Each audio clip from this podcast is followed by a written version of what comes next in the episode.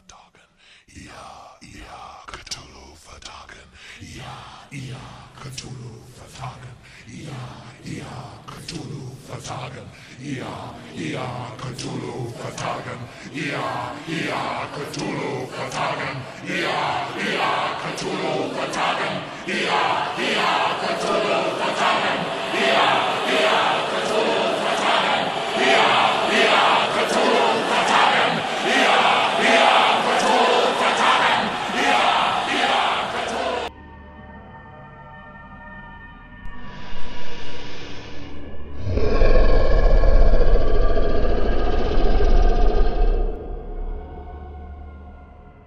Que é chamado de Cthulhu? Chamado de Cthulhu é um jogo cheio de segredos, mistérios e horror. No papel de um investigador, você viajará para lugares estranhos e perigosos, descobrirá tramas abomináveis e desafiará os terrores da noite. Você encontrará entidades enlouquecedoras, monstros e também cultistas insanos. Em tomos estranhos e esquecidos, você desvelará segredos que pessoa alguma deveria conhecer. Você e seus companheiros podem muito bem decidir o destino do mundo. Chamado de Cthulhu é um RPG de horror baseado nos escritos de Howard Phillips Lovecraft. Lovecraft compôs uma grande quantidade de obras durante as décadas de 20 e 30, tratando tanto dos horrores exteriores quanto dos horrores interiores. Após sua morte em 1937, as histórias de horror cósmico de Lovecraft cresceram em uma reputação e estatura, e hoje ele é reconhecido como um dos maiores escritores americanos de história de horror do século XX, influenciando numerosos autores e diretores de cinema, e claro, reunindo um imenso contingente de fãs dedicados. De fato, o próprio Lovecraft poderia agora ser considerado, por si só, uma figura cultuada. Seus trabalhos variam de ficção científica, passando pelo horror gótico e até entrando no terror cósmico nihilista, material perfeito no qual basear um jogo de RPG. A criação mais famosa de Lovecraft ficou conhecida como O Mito de Cthulhu, uma série de histórias que compartilham elementos em comum, como certas divindades alienígenas e alguns livros míticos de conhecimento arcano. O Mitos de Cthulhu atiçou a imaginação de outros autores, em sua maioria protegidos e amigos de Lovecraft, e logo eles estavam contribuindo para uma complexa mitologia, desenvolvendo ainda mais os seus conceitos e elementos. Ainda hoje, histórias de Cthulhu são escritas e filmadas pelos herdeiros do legado literário de Lovecraft. Sejam todos bem-vindos, investigadores. Estamos juntos hoje em uma investigação sobre o universo Lovecraftiano de Chamado de Cthulhu. Eu sou o Cauê Eu sou o Tenebroso Hermani. e hoje seremos os seus guardiões aqui no Geekcast. O Chamado de Cthulhu é uma versão sombria do nosso mundo, baseada na observação de Howard Phillips Lovecraft, de que a mais antiga e forte emoção do ser humano é o medo, e o tipo mais forte de medo é o medo do desconhecido. Essas são as três eras primárias do jogo original: os anos de 1920, cenários de vários contos de Lovecraft, os anos de 1890, uma mistura de ocultismo e de mistérios nos moldes de Sherlock Holmes, ambientado principalmente na Inglaterra, e conspiração moderna. Adições recentes incluem os anos de 1000 depois da Era Comum, o século 23 e a época da Roma Antiga.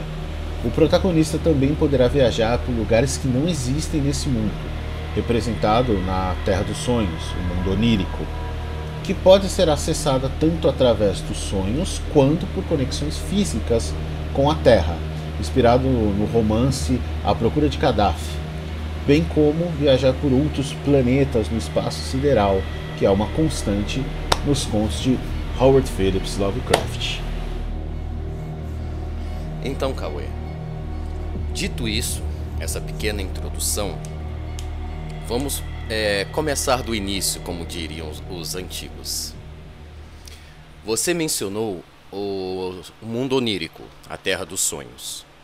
Eu mesmo tenho uma pequena dúvida quanto a isso. Diga lá. Esse mundo onírico e todo o resto do sideral que lida os contos de Lovecraft são tidos a mesma coisa ou são coisas separadas? Isso é uma questão legal. É, isso fica muito à interpretação dos personagens, porque ele pode tanto ser um ou não. Lovecraft, quando ele escreve muitas coisas, muitas coisas que ele, que ele escreveu, na verdade, ela deixou muito a interpretação de quem lê e da visão dos personagens. O mundo dos sonhos pode ser, na verdade, uma outra dimensão. Assim como, por exemplo, a. a meu Deus, fugiu a palavra agora, que é a cidade onde se encontra o Rastur, que fica na estrela em Altebaran, fica lá ah, dentro de Altebaran. Essa eu me esqueci o nome da cidade. Eu também, também, esqueci o nome da cidade, mas ela se localiza na estrela de Altebaran. Então, para alguns, o, o mundo onírico. Vamos ser só um pouquinho mais, mais exatos. Certo. Não se localiza na estrela Aldebaran, e sim no sistema estelar, no sistema planetário hipotético da estrela de Aldebaran. Sim, sim, sim, exato. Então fica muito a interpretação, porque a ideia que Lovecraft tinha, inclusive com os nomes, que alguns pronunciam Cthulhu, Cthulhu, Cthulhu, Cthulhu. Eu mesmo pronuncio Cthulhu. Todas estão certas, porque ainda assim a ideia é justamente isso, que ninguém sabe ao certo por ser algo alienígena, algo sobrenatural. Então nós não sabemos. Se você procurar fotos de, do, por exemplo, Tokuchulo, você vai achar sempre uma semelhança, mas com várias diferenças. Porque a ideia é que ninguém sabe a forma exata. É como se pessoas de outros países, de outros lugares, foram, fossem dando a sua versão, então nunca se sabe exatamente qual é a visão dele. Isso também vai se aplicar ao mundo onírico ou outras dimensões que vêm do, do universo Lovecraftiano. Levando em consideração que todas as representações de Cthulhu, por assim dizer, sempre vão ter alguma semelhança e alguma diferença, também vem do fato de que os poucos que conseguiriam sobreviver ao encontro com, com essa entidade ficariam completamente loucos, porque estariam lidando com uma realidade que não está arraigada na mente de, do ser humano comum. O ser humano não está neste planeta para entender esse tipo de criatura alienígena. Confere? Exatamente. A, a ideia é que quanto mais você se aproxima da verdade, mais insano você vai ficando, porque o nosso cérebro não tem capacidade para absorver o que realmente há lá fora. O, o, isso vem do horror cósmico criado pelo Lovecraft, de que na verdade nós somos menor do que um grão de areia perto de um vasto universo que a gente não conhece nada. E aí vai entrar exatamente isso que você falou aqui, que é o, quando você começa a conhecer muito e começar a saber muito disso, do, do mitos do Cthulhu, você vai ficando insano, porque isso fere todo o seu conceito, toda a sua lógica, raciocínio, e isso começa a deixar você fora dos parâmetros de, de mentalidade que a nossa sociedade tem. Aí você começa a ficar insano que aliás é a grande premissa do jogo, é, é a, o psicológico ser abalado. E é uma das premissas mais divertidas, porque até agora eu, eu só joguei uma campanha de Cthulhu com você, e meu personagem ficou louco umas duas ou três vezes assim, ó, como se não fosse nada. E é muito divertido. Diferentemente, meus amigos, do primeiro episódio, em que falamos sobre o mundo das trevas do vampiro, em que eu sou a autoridade em conhecimento comparado com o Cauê, que não conhece muito, hoje vai ser o oposto. Ele é autoridade em Cthulhu, em chamado de Cthulhu, do RPG e até mesmo dos contos, da história da, dos contos do Lovecraft. Por mais que eu tenha lido, por mais que eu mesmo goste e tenha estudado, ele tem um conhecimento incomparável a isso. Então hoje, quem vai chegar com as voadoras de dois pés serei eu, e ele vai ter que matar no peito. A primeira questão que eu gostaria de deixar bem clara. Você mencionou mitos de Cthulhu, que é como se fosse uma mitologia específica. Então, Cauê, o que são os mitos de Cthulhu? onde eles se encaixam, como eles se encaixam e tudo mais. Tá. É, antes de eu entrar exatamente nisso, é uma coisa bem interessante a se falar, que é o seguinte: o próprio Howard Phillips Lovecraft, ele muitas adições que foram feitas no universo e que trazem muito dessa é, constância nas histórias não vieram do Lovecraft especificamente, e sim de autores que, a, que após a morte de Lovecraft foram levando e criando muitas coisas que foram é, fazendo parte do universo Lovecraftiano. Dito isso, então a gente tem que entender que muitas coisas que fazem essa essa que compactuam desse universo, elas não vêm diretamente do Howard Phillips e sim daquele grupo ali seleto de pessoas que estavam com ele.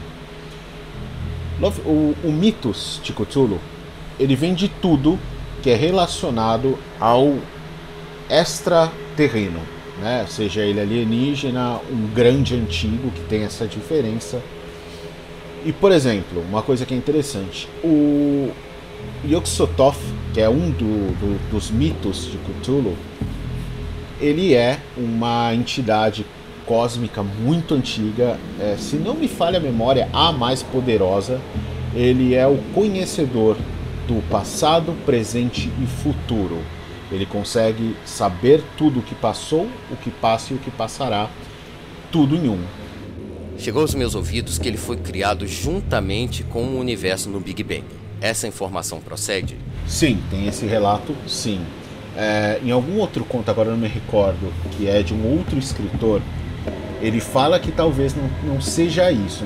É, ele diz que ele já estava ali antes de, de, do Big Bang de qualquer outra coisa existir. Ele já habitava a, as orlas ali espaciais muito antes de qualquer coisa que nós conhecemos. Só que nós, quando nós assim, os poucos que estudaram e creem nisso, alguns cultistas, a interpretação que a gente tem é que quando nós conhecemos o Big Bang, nós também é, conseguimos entender que ele estava lá. O que leva a essa ideia de que talvez ele veio com o Big Bang. Mas há relatos de que talvez, muito possivelmente, ele já estava lá muito, muito antes da criação do universo. Entende? Mas aí entra exatamente o fato que quem lida com esse tipo de realidade acaba tendo a sua capacidade intelectual drenada. Relatos de quem? De quem teve contato com o próprio Yog Sothoth? É um doido varrido, não é? A essa altura do, do campeonato? com toda certeza, muito possivelmente. Salvo alguns cultistas. É que assim, muito do que a gente tem dessa influência desse, do, dos mitos, né? Ele, eles vêm de pessoas ou que são insanas, e alguns vão levar, é, vão dar crédito ao que ela fala, ou de cultistas que leram de outros cultistas, que leram de outros cultistas e vem se propagando um, um conceito sobre a entidade, sobre o mito de Cthulhu. Mas, por exemplo, Yog Sothoth, ele é o pai do Cthulhu. É, esse seria um ponto que eu iria chegar, que eu gostaria que você explicasse sobre a hierarquia das divindades cósmicas. Porque, por exemplo, você saberia é, explicar o porquê que estes seres são considerados divindades? Cara, tem é uma coisa muito mais humana esse, esse esquema da divindade, tá? Esse, o Lovecraft, a gente entra nesses dois conceitos quase que, que sempre que a gente fala disso. O Lovecraft ele não deu muita ele não entrou muito nesse conceito de uma briga entre deuses e um quase que um panteão grego ali, sabe? Que tem um, um cara mais forte e ele briga com aquele por um cenário. Ele não, não abrangeu muito isso mesmo porque a ideia dele era assim: tá lá, você não entende e acabou. Você acha o que você acha. Muitas obras que trouxeram essa ideia de panteão, de Yog Sothoth é superior a, a um a outro, ela veio de outros escritores que contribuíram muito com a obra e quiseram dar uma, uma um vislumbre mais panteônico de, desses seres, para deixar nós, para que nós entendêssemos entre aspas que eles têm um nível diferencial. Então, se a gente for pegar na visão Lovecraftiana da coisa, não tem bem uma hierarquia. A gente sabe assim que alguns deuses são mais fortes é, que é o caso de, de Yog-Sothoth, e que dele foi criado, não lembro com quem agora, qual foi a outra entidade, que eu me esqueci na verdade, uma outra entidade fez o Cthulhu e o Rastur, que é meio irmão de Cthulhu. Mas não nesse. Pera aí, então, o Yog Sothoth não é necessariamente o progenitor do grande Cthulhu, então? Sim, junto com a. Eu não lembro o nome da do outro deus. Não é Itaqua. Eu não vou lembrar agora. Eu vou tentar caçar enquanto falamos. Mas ele é sim o progenitor tanto do Cthulhu quanto do Rastur, que são meio irmãos ali. Rastur é aquele que tem o tentáculo na cabeça, não é? Não, Rastur é o que tem. Ele é conhecido como Rei Amarelo. E os tentáculos normalmente ficam no lugar dos pés dele. Ah, tá. Então é outra entidade que me vem. Isso. E é interessante, só fazer um adendo rapidinho antes de te passar a palavra, que o Rastur não é uma. Embora hoje é conhecida como um dos mitos de Cthulhu, não é uma criação do Lovecraft ele é uma criação do Chambler.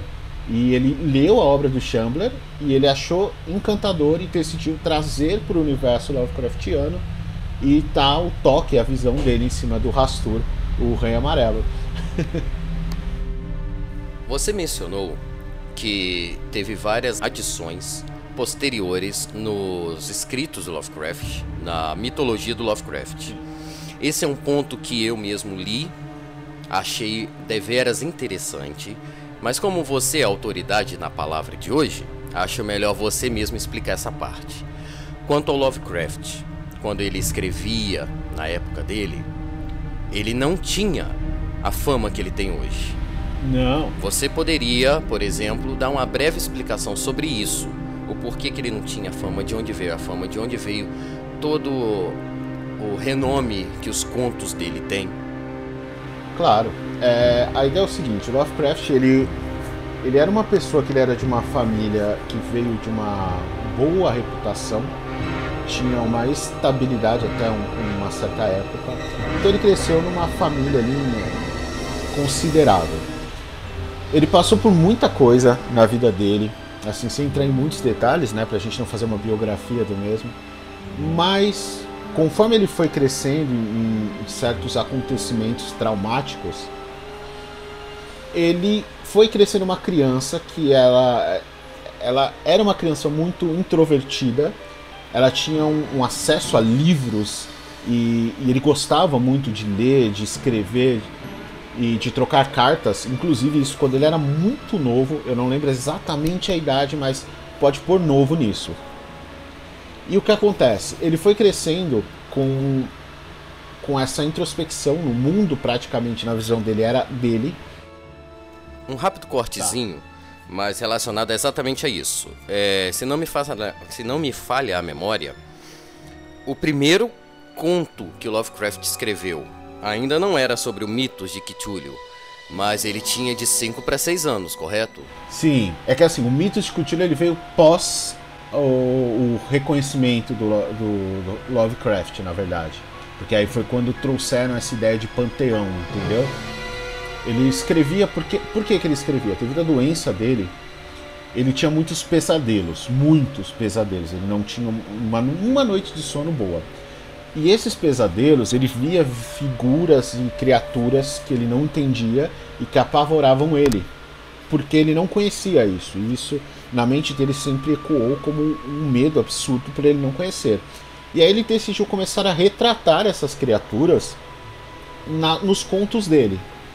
Até então elas não tinham essa ligação é, tão específica que foi feito mais à frente.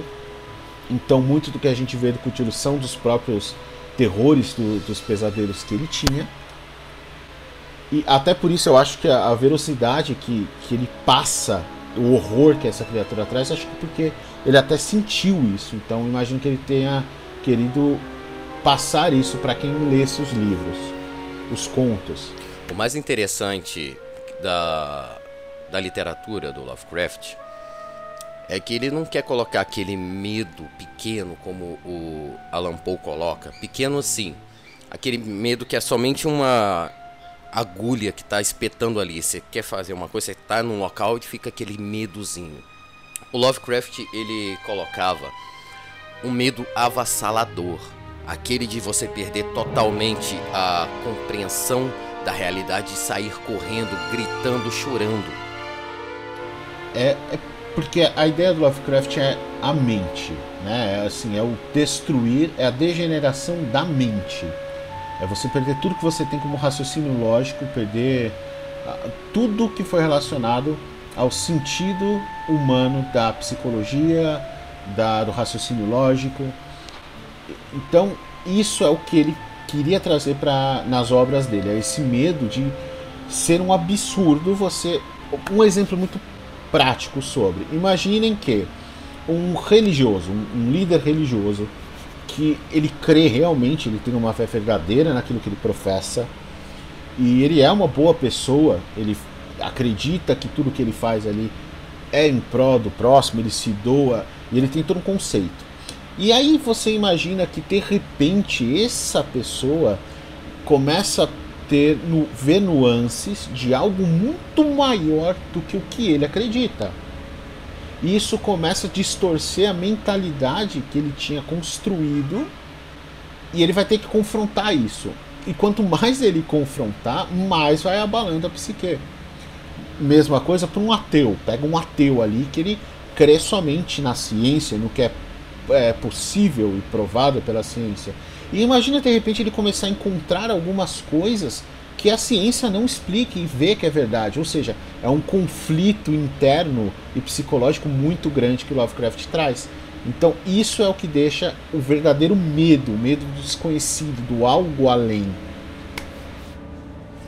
O, um dos contos do Lovecraft que para mim demonstra esse medo de forma primorosa, mais até do que aquele conto de Innsmouth, esqueci o nome que se dá, é a Montanha da Loucura. Isso, a Montanha da Loucura.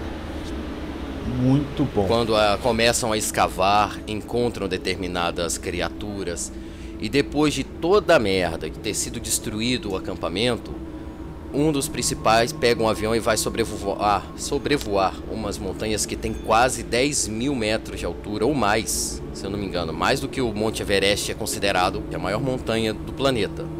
Isso na Antártida.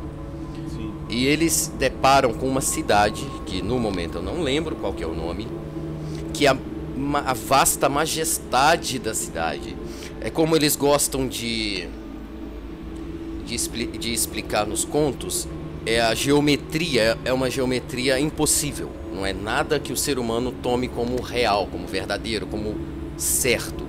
Fora o tamanho, tudo colossal. E isso fica muito bem especificado. O personagem fica apavorado.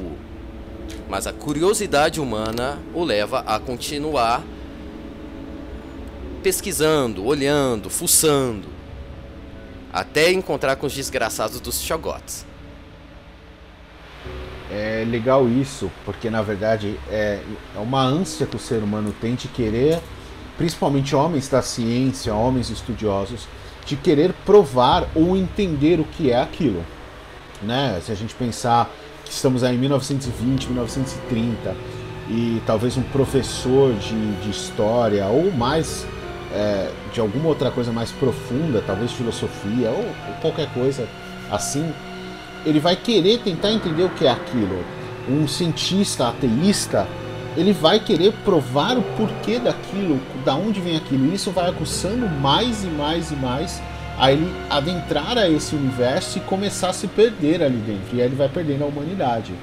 Eu acho que essa é a grande, o grande quê do, de cada investigador, cada personagem. Detalhe que, só um adendo, uh, no jogo de RPG é tratado como investigador, o, o personagem, mas os personagens não necessariamente são investigadores.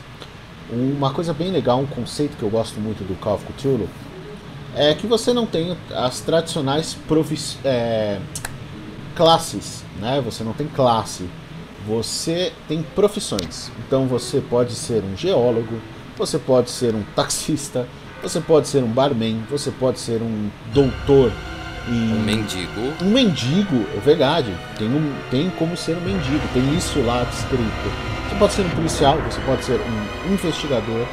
Por quê? Para trazer esse conceito humano que a gente tem comumente na nossa vida. O que um mendigo faria ao ver isso? O que um professor faria? Várias, é, vários níveis de intelecto e de, de conhecimento são confrontados com esse universo expansivo e enorme que é o universo cósmico do horror Lovecraftiano. Em contrapartida com o assunto do primeiro episódio, no RPG do Vampiro à Máscara, você é um vampiro, já é um ser sobrenatural, você já tem consciência que você não é humano e está no topo da cadeia alimentar, por assim dizer. Se os seres humanos são considerados o topo da cadeia alimentar, imagina um ser que preda os humanos. Ali você encontra diversos seres sobrenaturais, tem uma certa facilidade para compreender, por assim dizer.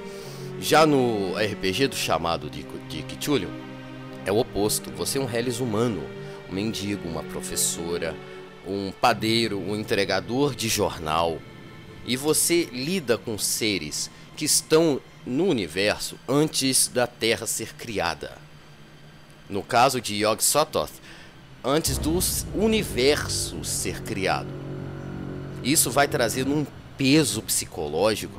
Você vai é, tendo contra você a evidência de que tudo o que você acreditava como certo, como verdadeiro, estava errado.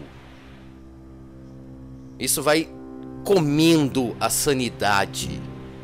E isso que eu acho mais interessante nesse RPG. Porque assim como o jogo de videogame Alien Isolation, você não vai enfrentar o xenomorfo. Você não pode, você não vai fazer nada. Você vai ser aberto no meio.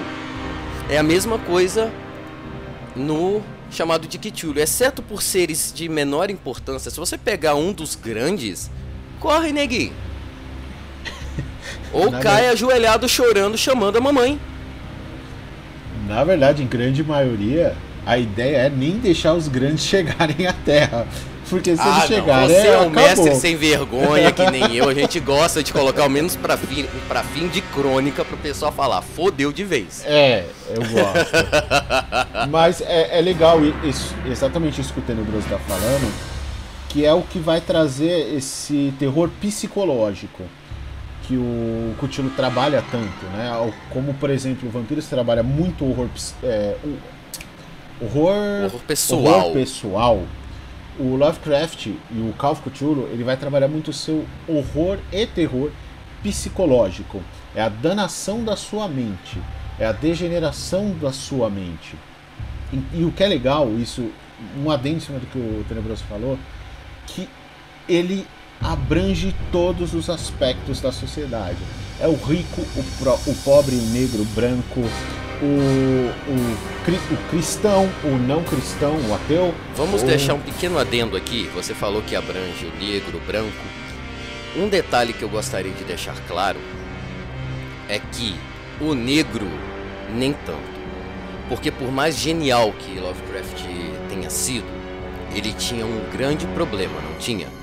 Não, ele era é, separando obra da pessoa. Lovecraft era uma pessoa assim terrível. Ele era racista, ele era xenofóbico, ele era uma pessoa assim, principalmente hoje que nós temos uma, um conceito muito melhor do que tínhamos há décadas e décadas e décadas atrás, que a gente tem uma compreensão melhor. Hoje em dia ele seria fatalmente execrado publicamente como inclusive alguns o fazem a, após a morte dele até hoje. Mas engraçado visar, né, Tenebroso, que naquela época isso não era, isso era normal. Era muito normal. Existia escravos. Se você pegar os contos do Lovecraft para ler, fala muito sobre escravos. Ele evita usar esse termo, mas ainda é presente. E ele era muito misógino apenas um dos contos dele menciona mulheres. Sim. Fora isso, a mulher só é tida como dona de casa, nada mais. Esse era um erro aos nossos olhos terrível, Mas para a época, 90 anos atrás, era o normal da sociedade. Visto Compreende? que além Ele era uma tudo, pessoa ruim, sim, para a nossa concepção de hoje. Mas isso não atrapalhou em nada ele deixar para nós uma mitologia tão vasta e agradável. é, que é o importante saber separar a obra de, de, de criador, né? Às vezes o criador é um crápula, mas a obra que ele escreveu foi boa. Inclusive tem um conto, eu não vou me lembrar agora, que ele retrata o, o negro de uma forma muito pejorativa, com comparação, com uma comparação que eu nem vou falar aqui porque eu acho que é, é muito é deplorável, então eu prefiro não- Desnecessário, é né? desnecessário. Então assim, ele era uma pessoa dessa estirpe, mas em, em com- em compensação a, a obra dele é uma boa obra, é uma obra gostosa de ler para quem gosta desse terror, dessa dessa abalar o psicológico, né? Abalar a psique de, um- de uma pessoa normal. Então isso ele soube fazer muito bem. E eu vou dizer, vocês que ainda não pegaram nada para ler, para dar uma olhada do Lovecraft, façam. Porque eu sempre conheci Lovecraft por nome, mas foi graças a esse nosso amigo Cauê aí que recentemente eu me aprofundei em todos os contos dele, me aprofundei nos livros de RPG, comecei a jogar e é muito superior o conteúdo do que nós poderíamos falar no nosso episódio de hoje. Tendo dito isso, antes de passarmos especificamente para o chamado de Cthulhu RPG, eu gostaria, Cauê, que você explicasse um pouco para nós mais sobre a, o panteão, o que pode ser dito, e especialmente sobre o queridinho Tchutchuco, o nosso grande Cthulhu. Cara, é, é assim, o panteão Lovecraftiano, né, o mitos de Cthulhu, ele é muito, muito vasto. Na verdade, se, se fôssemos falar de todos o- o- os mitos de Cthulhu, que vão incluir grandes antigos, é, mitos, entidades, é, não, não daria, só se a gente fosse muito rápido por cima. Mas acredito que alguns que são os mais é, conceituados ou mais interessantes são. é, vou dar uma, uma palhinha de cada um aqui assim por cima. Em primeiro lugar, é um, inclusive é a entidade que eu mais gosto, que é o Yog-Sothoth. É, é muito, muito gostoso você é, pôr no RPG, principalmente ele, porque ele é detentor de todo o conhecimento. Como eu disse, passado, presente e futuro, para ele é comum. Ele já sabe, ele sabe onde está cada coisa, ele sabe onde se esconde cada deus, cada grande antigo. E, e normalmente os, os cultistas, as pessoas que cultuam Yog-Sothoth, em sua maioria, elas vão até ele, elas tentam ir até ele por conta do conhecimento, para adquirir o conhecimento que Yog-Sothoth pode, da- pode dar a eles. Né? É um Um culto. pequeno corte que eu gostaria de deixar isso especificado. Meus caros amigos teístas, vou usar essa palavra. Nós usamos o termo Deus, mas apenas um adjetivo. Não, não, não nos xinguem, não joguem água benta em nós, não queiram nos crucificar. Nós esperamos sinceramente que quando a gente use o termo Deus ou até mesmo o termo divindade, fique bem claro que é apenas como esses seres são concebidos na literatura em questão. Exatamente. Não que eles existam, não que eles sejam todo poderosos. Isso eu gostaria de deixar bem claro, até porque hoje em dia tudo tem que ser politicamente correto. É um saco, mas não podemos fazer nada quanto a isso. Mas é muito bem, bem lembrado isso. Não é, não é algo que, que nós estamos falando para ofender alguém.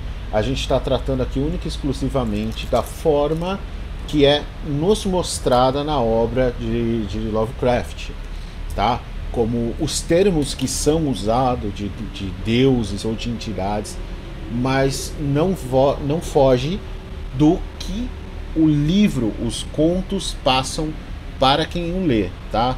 Não que isso seja verdade, mas entendam só que nós estamos pegando como, no- como é passado no livro para que vocês entendam como é a visão que Lovecraft quis passar e dos investigadores. Agora prosseguindo ao relato das nossas pequenas divindades. Assim, É, então Yog-Sothoth, é, é, o culto dele é um culto muito difícil de ser encontrado, porque é, um, é uma entidade muito forte, né? um grande antigo muito poderoso, e poucos tentam, se aventuram atrás dele, mas sempre é em prol de um conhecimento, de uma sabedoria infinita, infindável, que é o que ele pode fornecer. É, ele, ele é descrito em sua maioria como uma entidade muito grande ou muito pequena. É como se fosse uma massa que aumenta ou diminui e ela é coberta de olhos pelo corpo todo que podem, ou, ou globos luminosos, também é uma forma de que é vista por personagens, que se expande e se retrai como ele quer. Então ela pode ser, ela é, é como que é a palavra? Amórfica. Eu acho que a palavra é amórfica. Então ela é uma criatura amorfa. Amorfa, exatamente. Então ela é uma criatura amorfa. Então, vocês vocês procurarem, vocês vão ver várias imagens dela mais ou menos com esse conceito. Mas em suma é isso. Ele é o progenitor do Cthulhu e do Rastur, o Rei Amarelo, que vem da, das obras do Shambler, embora é completamente diferente. Mas esse eu acho que é o mais forte de, de todas, tá? na minha visão e no que é mostrado o, no, no universo Lovecraft, mesmo porque conhecimento é poder. Nós temos Rastur, o Rei Amarelo, que é ele está é, tá muito ligado à praga, à doença, à, à depressão, destruição, tudo que for de ruim, você pode, nesse sentido, você pode atribuir a Rastor. Ele traz a loucura, a insanidade. Ele é visto no seu avatar como uma, alguém, uma figura aparentemente humanoide, usando um manto amarelo com um capuz cobrindo seu rosto e algumas vezes escrito com alguns tentáculos saindo pela parte de baixo do manto que onde ficariam seus pés. Existe a, a forma, aspas, real dele, que também é bem difícil de entender, porque também há essa variação de vista. Então, e essa, se você parar para procurar, são muitas imagens, muitas diferenças. Não dá para traduzir em, em palavra quão específico é a, a entidade, o físico. Até porque, se algum ser humano tiver contato físico e puder contemplar um tipo de entidade dessa, provavelmente vai ser sobre o véu da loucura. Não vai estar no seu melhor momento, mentalmente falando, vai, ter, vai acabar imaginando coisas, deturpando o que acabou de ver. Então, geralmente isso se reflete na impossibilidade de deixar clara qual que é a feição dessas entidades. Exatamente. E também vai, acho que muito vai vir do credo ou da imaginação de cada pessoa, né? Porque, por exemplo, se pegarmos novamente, é só uma ilustração do que o livro fala, tá? Se pegarmos um religioso que tem a visão de céu e inferno, vinda ali da Idade Média, do, dos demônios, cara, muito possivelmente ele pode assimilar aquilo que ele vê a um demônio. Então vai entrar muito também da visão de cada personagem que o vê e sobrevive, entre aspas, porque a mente possivelmente já, já não é mais a mesma. Então é interessante essa visão que Lovecraft passa também. Aí tem alguns outros deuses, tem a Anakleta, eu não sei a pronúncia, né? Mas que ela é meio aranha e a parte da frente é da cintura para cima uma mulher. Existe. Vamos lá, como é que é? É Quilag do Dark Souls. É, tipo isso. Na verdade foi baseado, isso que é o legal. Ele foi baseado na, nessa, nessa, nesse mito. É, a gente tem a Passet, que é a deusa gato do Egito. A gente tem o Nyarlathotep, que é um dos mais conhecidos aí, acho que atualmente, é, salvo o Cthulhu, lógico, e é um dos mais queridos, inclusive o que é o que é o Nyarlathotep. Nyarlathotep, para a gente entrar rapidamente, ele é o mensageiro dos deuses, tá? Ele entraria ali como se fosse o Hermes do, do panteão grego. Então ele leva, ele é um ele fica no meio termo entre a humanidade e essas, esses seres muito grandes. Ele é conhecido como a máscara de mil faces, se eu não me engano, porque ele tem vários avatares e ele é uma criatura perigosíssima, porque ele, ele diretamente, ao contrário dos outros, ele gosta de estar entre nós e brincando conosco. então você vai ter com ele campanhas, aventuras que tem ele. Normalmente vai ter é, muita alucinação, muita, muitas vozes na sua cabeça. É, ele mexe muito com isso. E que é muito fácil ficar louco com isso. A gente tem. Cara, que é muitos. São muitos mitos. Mas assim, em suma, esse eu acho que são os mais visados. Vamos falar só um pouquinho do Chuchuco agora? E vamos entrar no Chuchuco. O Chuchuco, é, ele é uma criatura, na verdade, perto de, de alguns outros, ele nem é tão forte. É, vide que eu estou comparando ele com os outros mitos, tá? Não com os humanos. Mas ele nem é tão forte. Por quê? Porque ele tem sim uma força é, inumana, ele atua principalmente no sonho das pessoas, né? Muitos relatos de pessoas que estão em manicômios, justamente porque tem essa, essas alucinações, aspas, né? Porque ele vai influenciando o, o sonho das pessoas e vai, aspas, falando com as pessoas através do seu sonho. No conto de Cthulhu mesmo vocês entendem um pouco disso, e ele é uma criatura que ele está enterrado em Ryleth, que é uma, uma cidade que está submersa. E diz a lenda que quando a, ele, essa cidade sair, né, emergir da água, ele vai ser acordado e o mundo vai acabar. Porque realmente, se ele vier para a Terra e ninguém fazer nada, acabou. Então, ele é uma entidade muito forte, ele é uma entidade quase que aquática.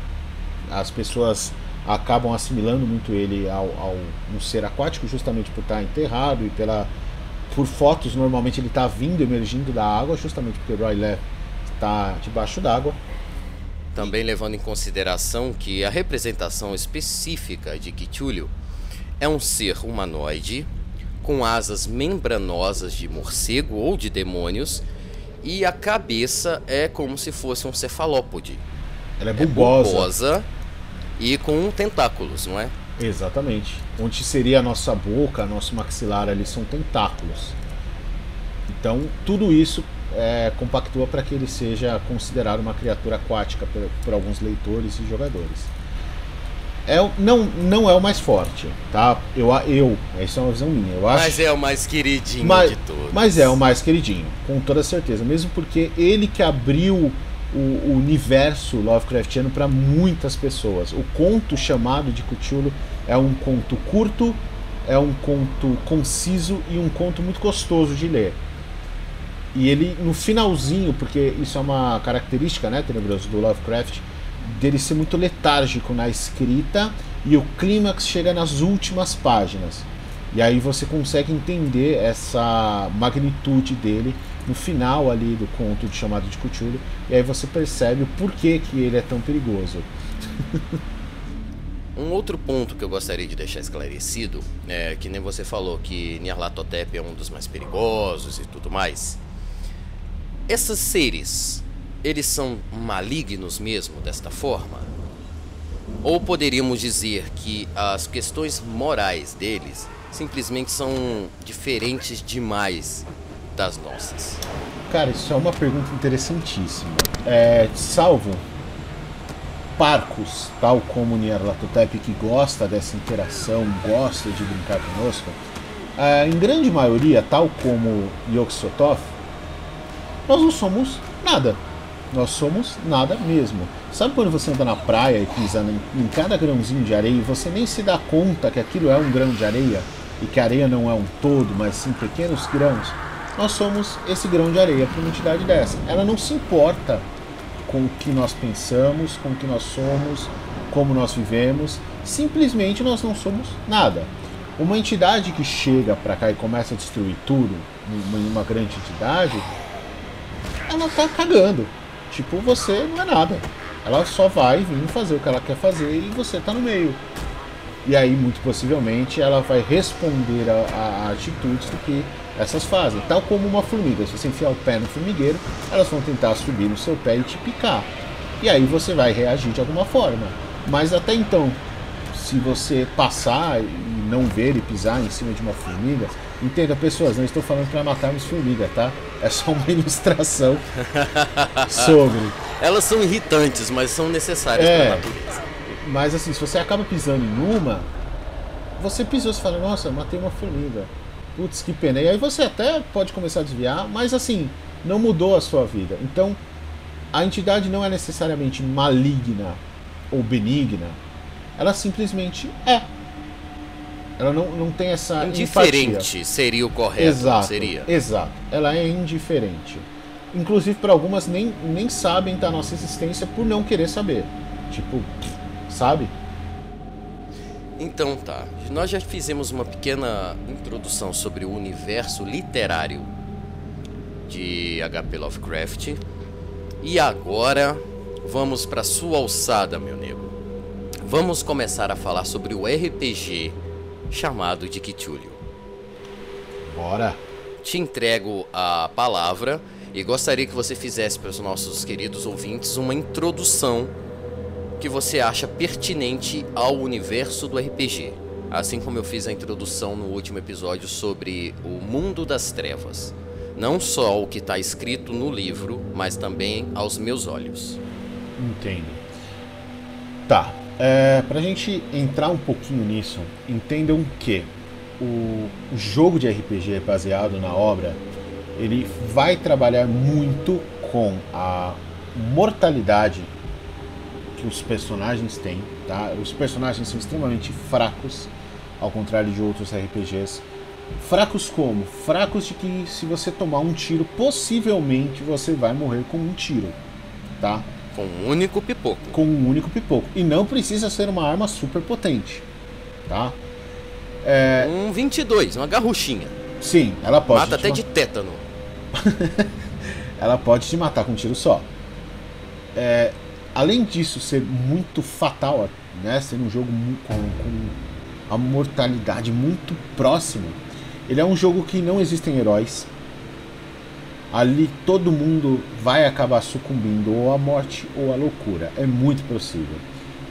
Tem como salvar o mundo, sim, mas muito possivelmente vocês serão heróis incógnitos. Vocês conseguiram perceber, por exemplo, que tanto eu quanto o Cauê somos um pouco aversos à ideia de heróis. Primeiro o vampiro, que eu expliquei que nós estamos longe de sermos heróis. No máximo, no máximo, seríamos anti-heróis bem Zé Ruelas. E agora nós somos seres humanos que se dermos umas de herói, vai morrer.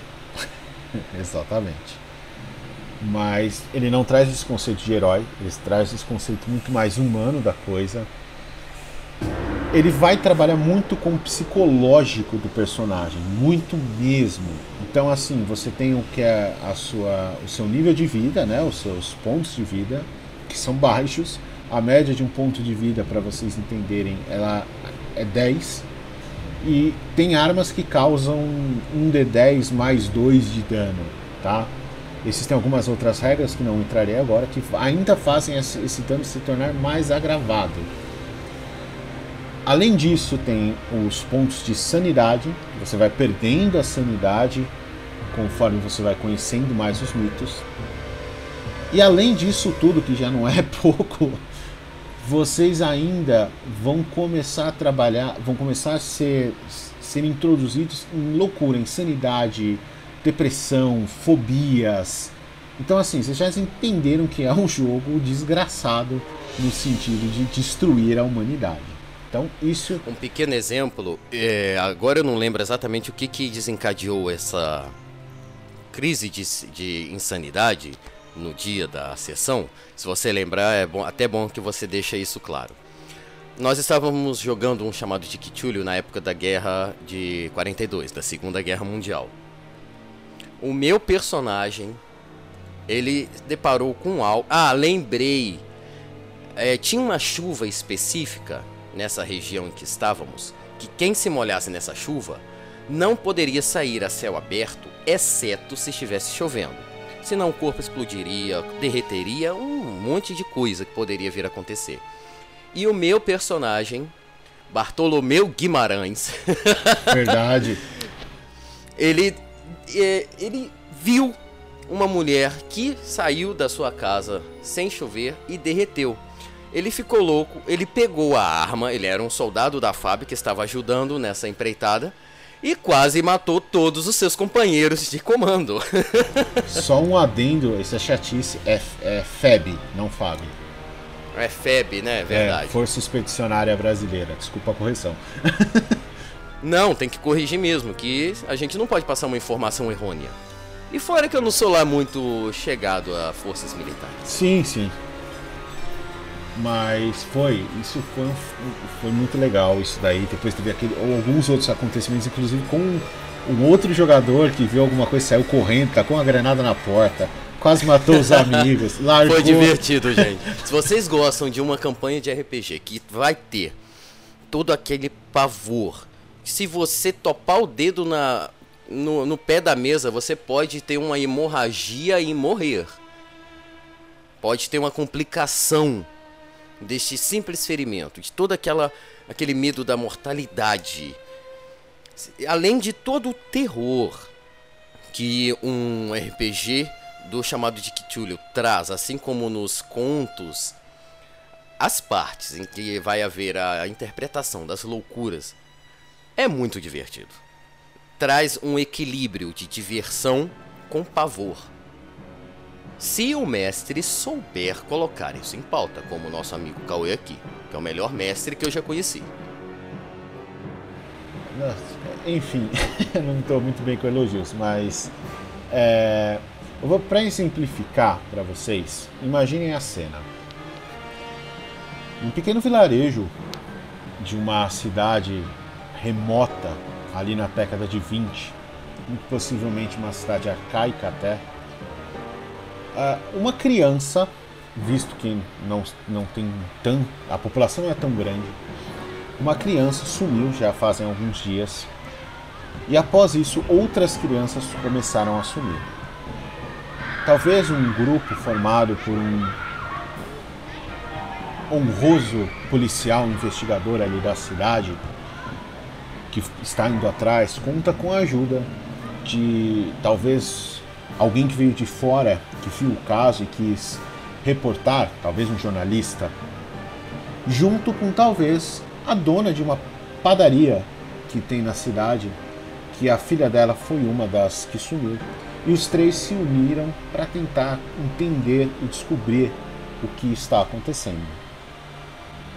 E passado um tempo e algumas investigações, eles conseguem descobrir que uma das casinhas mais antigas, vinda de tempos muito antigos, e que ainda se encontra ali, quase caindo pelas tabeiras, mas está ali.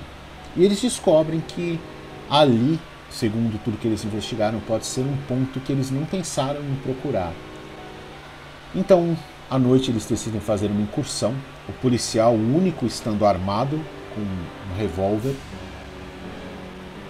e os outros dois, o jornalista com a sua sagacidade e a dona da padaria, cuja filha desapareceu, com o seu ímpeto, com o amor de mãe tentando descobrir ou achar sua filha. Eles nessa noite decidem ir a este lugar. É uma noite chuvosa. O chão, por ser terra, está enlamaçado. Eles vão caminhando e o pé afundando naquela lama enquanto a chuva cai forte. A visão que eles têm quando eles chegam na entrada dessa casa é pavorosa. A pouca luz que a lua produz quase não ilumina nada desse lugar. É como se algo sobrenatural estivesse nesse, nessa casa. As madeiras da casa já estão começando a apodrecer. O cheiro de madeira podre incomoda um pouco os narizes mais sensíveis. E o policial, no seu, na sua profissão de, de ser corajoso, ele arromba a porta com uma pesada. E quando ele abre a porta, o cheiro é equivalente a mil tumbas abertas. O cheiro de podre toma o nariz de todos. O investigador, um dos mais sensíveis, ele põe a mão no nariz, talvez leve até um lenço que ele carregava no bolso. A mãe, ela se afasta um pouco e as lágrimas começam a escorrer, porque agora ela vê que muito possivelmente a filha dela esteja morta. O policial sente, mas ele é quem está liderando essa incursão. Então ele se encoraja e todos começam a adentrar essa casa. Conforme eles vão caminhando, a madeira vai rangendo. Os móveis que ainda tem lá são, estão um caco. É difícil ver. Eles notam somente que o chão está um pouco pegajoso conforme eles caminham, mas como está escuro, é difícil entender o que é. O cheiro ferroso do sangue começa a subir. E num tropicão que esse policial dá, ele descobre uma passagem para o subterrâneo dessa casa. Eles conseguem achar uma lamparina, um lampião. Eles, com muita dificuldade, acendem e têm uma visão não muito privilegiada, mas ainda assim suficiente para que eles entendam o que é o lugar. A casa é muito velha, a madeira já tomada por musgo e podre.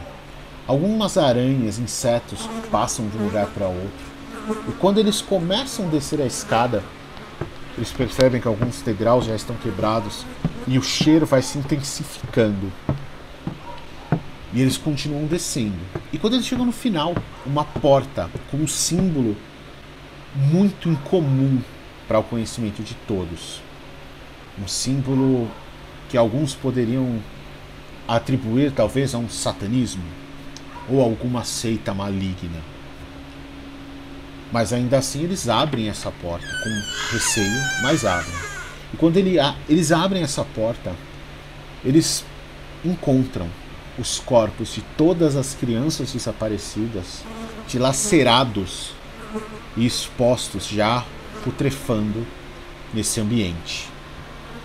A mãe cai em prantos chorando. Nem sequer viu se a filha dela está lá, mas ela entendeu a situação. O jornalista não sabe se escreve ou se presta atenção na atrocidade que ele está vendo.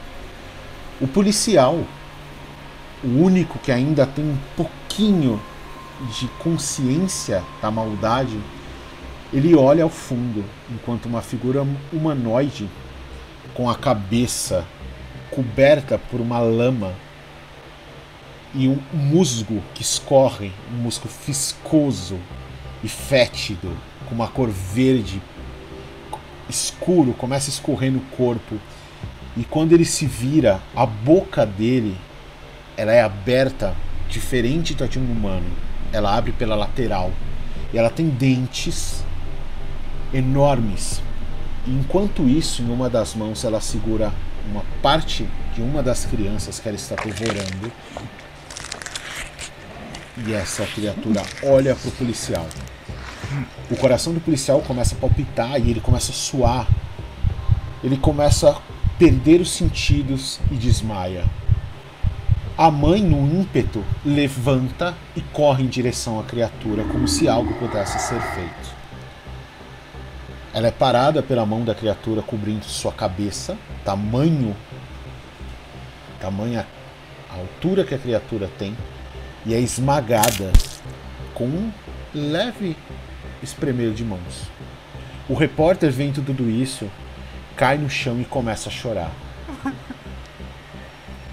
Isso é só uma, uma parte de uma possível narrativa do universo Lovecraftiano no RPG, para vocês entenderem aonde ele quer chegar, na onde ele quer afetar a mente das pessoas. Pois bem, deixando bem claro depois dessa pequena narrativa, meninos e meninas, mais 16, tá bom? Isso é só para você, para nós termos uma ideia de como é, bem, é trabalhada uma narração baseada no mundo de Lovecraft. Todo o terror, todo o medo, toda a atrocidade. Porque ninguém sabe o porquê essa criatura estava ali.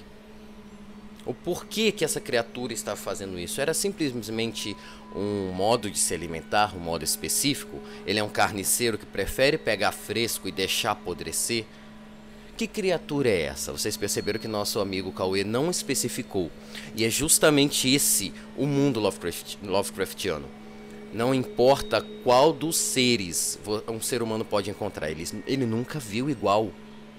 Não tem nada para se tomar como parâmetro sobre esses seres na natureza conhecida, por assim dizer.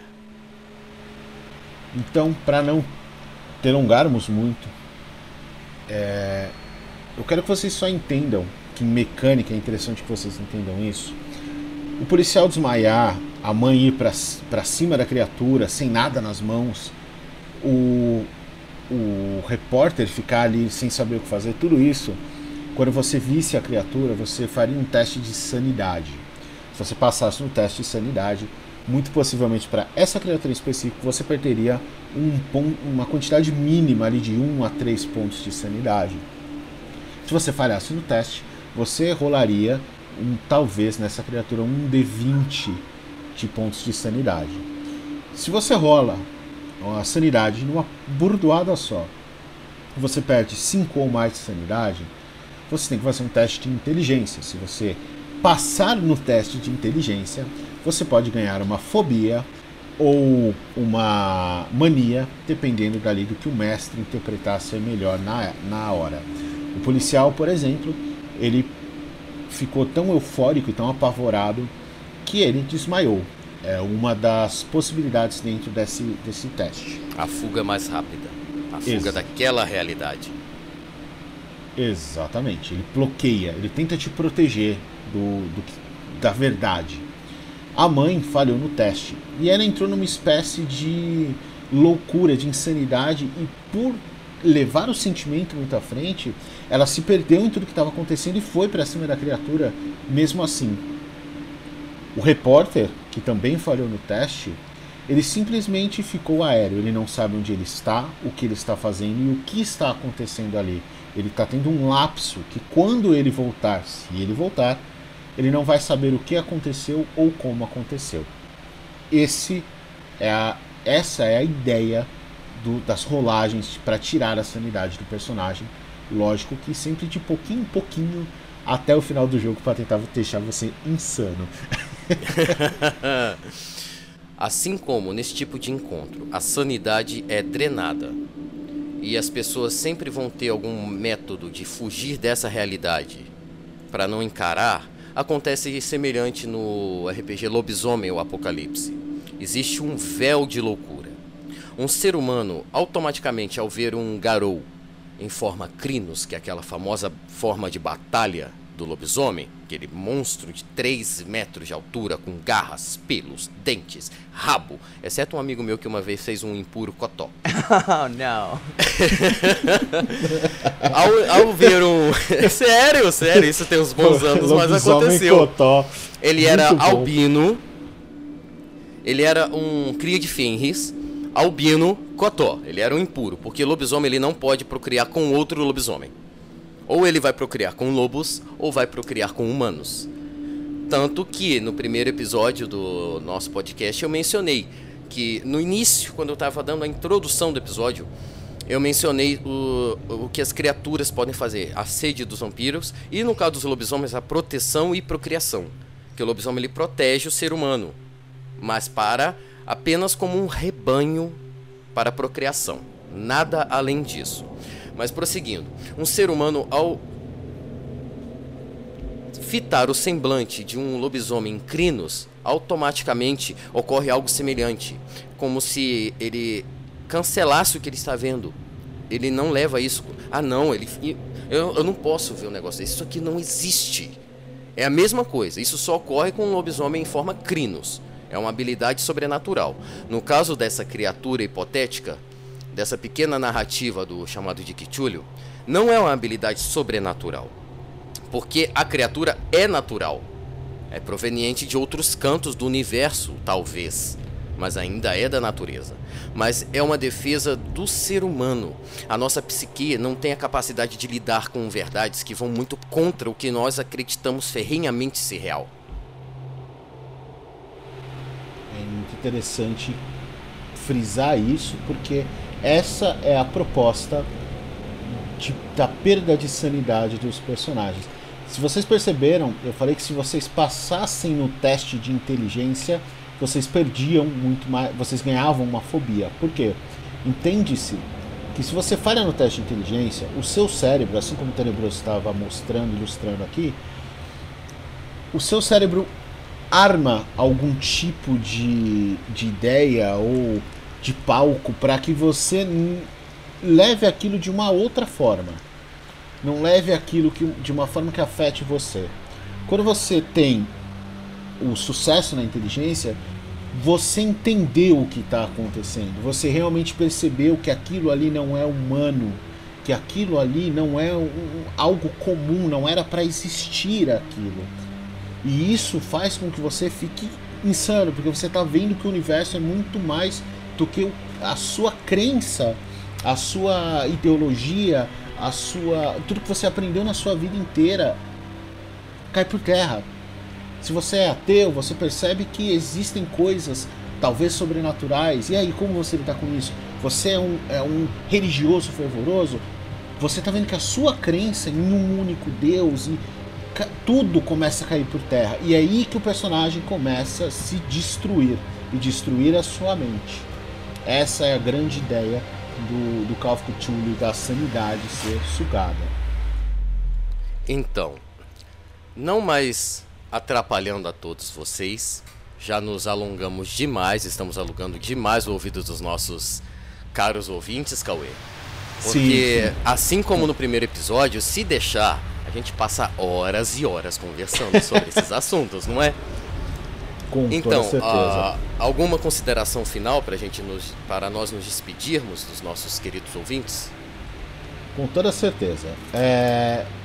Primeiramente, eu aconselho muito que vocês que querem ter uma experiência investigativa com um pouco de horror, terror e sobrenatural, eu acho que Call of Cthulhu é uma pedida assim excelente.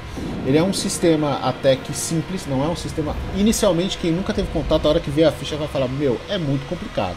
Mas eu é. fiquei nisso. Mas depois não é. Eu verdade, olhei a ficha e não, pegou... peraí, peraí, peraí, peraí, que bagaça é essa? É, mas é, é, bem simples. Ele é um sistema que eu gosto muito, que é baseado em porcentagem, logo ele é todo em D100. Você tem as suas habilidades e quanto mais porcentagem, né, mais pontos você tem, mais porcentagem de sucesso vocês têm. Então ele é um sistema muito simples, ele visa um pouco mais a interpretação. Ele não é um storyteller que visa quase que totalmente a interpretação, mas ele vai ir um pouco além dos RPGs de combate e ele vai ficar muito mais na interpretação, porém, ainda assim algumas rolagens rápidas e de fácil resolução para que se tenha um drama baseado na ideia que o RPG quer passar também, é, isso daqui eu vou. A, a, gente ia comentar sobre, mas dada a delonga, para um outro episódio eu quero falar também sobre Pulp Cthulhu. Se você gostou do universo, você gostou da ideia, mas você gostaria que talvez, poxa, e se a gente conseguisse destruir essas criaturas? E se a gente conseguisse matar um monstro desse na porrada? Pois é, meus queridos. Uau! Esse... Aí que tá, existe Pera aí, imagina Cthulhu. pegarmos o grande Cthulhu que tem o que? Uns 80 metros de altura, uma força física avassaladora, a capacidade de entrar na nossa mente, já que, como o Cauê mencionou, ele lida é, com o ser humano implantando sonhos. Aí você vai chegar, vem cá, negão, vamos pro mano a mano aqui, vai. Vamos, cinco minutos de porrada sem perder a amizade, vamos? Quer ver uma cena legal que vai refletir rapidamente isso?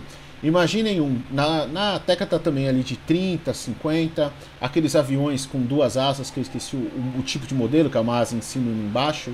É, agora entre... eu também não me lembro. É, eu não lembro agora, mas que tem a, a cabine, né, ali, cop, Que nem aquele filme é, A Múmia, que Isso, aparece um avião desse. Exatamente. Imagina um piloto ali pilotando, um outro personagem, sei lá, às vezes ele é até um professor montado atrás com, metra, com aquelas metralhadoras que existem na, no avião, dando volta no, no enquanto eles atiram e vão diminuindo a vida. E embaixo, um outro cara que é cultista e começou a aprender algumas magias, começam a soltar algumas magias para enfraquecer ele e as balas poderem destruir ele. E todos conseguem salvar o mundo assim.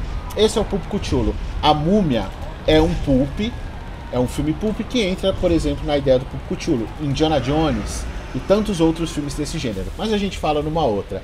Eu Até queria... interessante, mas aos meus olhos é meio bizarro. Cara, eu falo bizarro assim, gente, é mais pela probabilidade de se vencer uma criatura dessa. Conseguem entender? Não é que eu acho esse tipo de ideia de RPG tosca, ao contrário.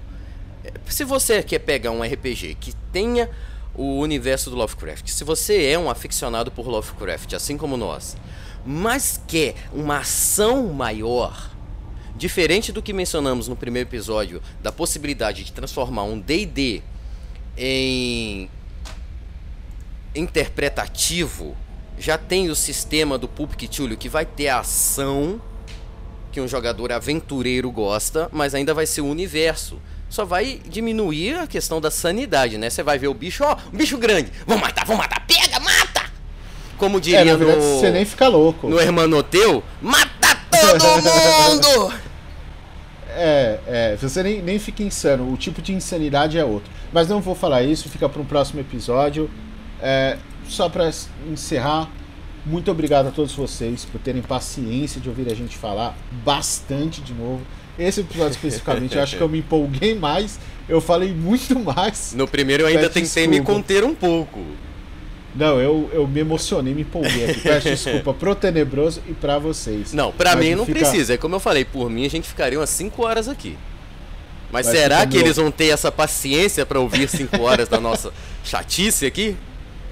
Ó, próximo episódio que eu. Que um, um próximo não, mas um dos próximos a gente vai falar sobre Cthulhu, porque é um tema muito legal. Mas fica meu muito obrigado. É, esperamos que vocês tenham gostado. Por favor, entendam que às vezes a gente é passivo de falhas, talvez alguma informação se estiver errada ou de uma forma que vocês tenham uma outra visão, compartilhem com a gente para que a gente também possa trocar isso. E um forte abraço, um bom dia, uma boa tarde ou uma boa noite, dependendo do horário que vocês estão ouvindo. E até a próxima, meus queridos. Então, meus queridos, muito obrigado mais uma vez pela vossa companhia. Nós fazemos isso tudo não só apenas para nós. Nós temos o gosto de sentar e conversar sobre isso. Inclusive, quando eu e o Cauê sentamos para conversar, meninos, vocês não têm ideia. O tempo vai se embora. A gente fala de tudo quanto é tipo de assunto. Chega a ser, chega a ser até preocupante e, mas nós estamos fazendo isso aqui para compartilhar nosso conhecimento, para compartilhar o nosso gosto e também para agradar a todos vocês que, assim como nós, gostam de RPG, gostam de histórias de terror, gostam do mundo nerd e do mundo geek. Então, Cauê, ah, só para finalizar, menciona mais ou menos o que está por vir ainda nos próximos episódios. Olha só, próximos episódios a gente tem vai se aprofundar um pouco mais ali no vampiro agora. Finalmente vamos pro vampiro e não pro mundo das trevas. A gente vai começar a especificar um pouco dele. Vamos depois também dar uma especificar, explorar um pouquinho mais a fundo o Call of Cthulhu, assim como o Vampiros. Também o Pulp Cthulhu, que eu acho que é muito válido porque muita gente gosta dessa aventura. Eu particularmente, o Tenebroso, eu narrei o Aham. Pulp Cthulhu. Eu achei formidável, foi muito melhor do que eu tinha inicialmente pensado e vale muito a pena jogar e ver.